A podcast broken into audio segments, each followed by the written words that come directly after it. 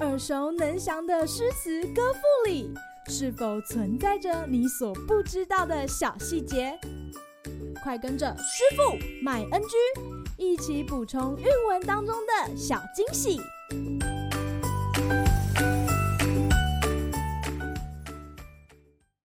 大家好，欢迎来到今天的师傅麦恩居。今天要和大家介绍白居易的《长安道》：花枝缺处青楼开。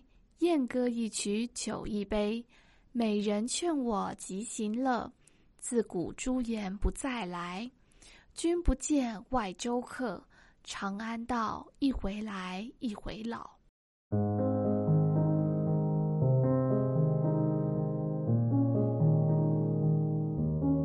听完这首诗，大家有没有觉得很耳熟呢？这首诗的用语以及诗意好像似曾相似。比如说“君不见”一句，师傅马上想到李白《将进酒》“君不见黄河之水天上来”。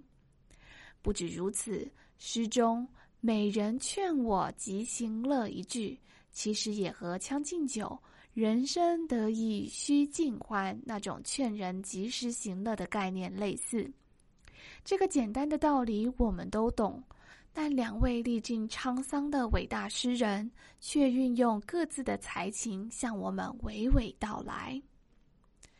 在这首诗当中，“长安道，一回来一回老”，读起来最令师傅感慨。长安就是现在的西安，当时它不只是唐朝首都，也是许多读书人渴望求取功名、施展抱负的终极目的地。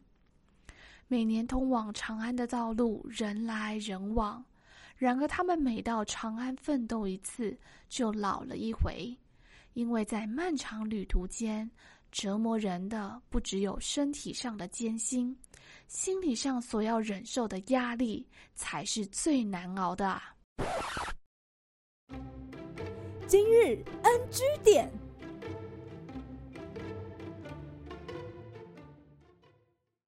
唐代有很多诗人均以长安道为题进行创作，例如韦应物、孟郊、僧人贯休等等。内容主要是写古都的历史文化或者是人生感悟。事实上，长安道原本是汉代乐府横吹曲的名称。所谓横吹曲，是指汉代以降的成语五乐，常以鼓。或是号角等等，在马背上进行演奏。由于曲风比较直朴豪迈，东汉章帝之际，每每赐予边地将军，横吹也逐渐成为了一种军乐。根据记载，原本汉代宫廷乐师李延年就曾经借着传入的胡曲，创造汉横吹二十八节。但至魏晋时仅留下十曲，而后又有人在创作《关山月》《洛阳道》《长安道》等八曲。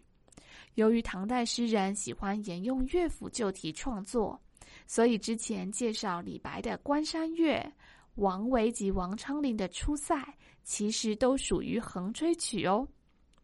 好啦，今天的师傅卖 NG 就到此结束，我们下回再见喽，拜拜。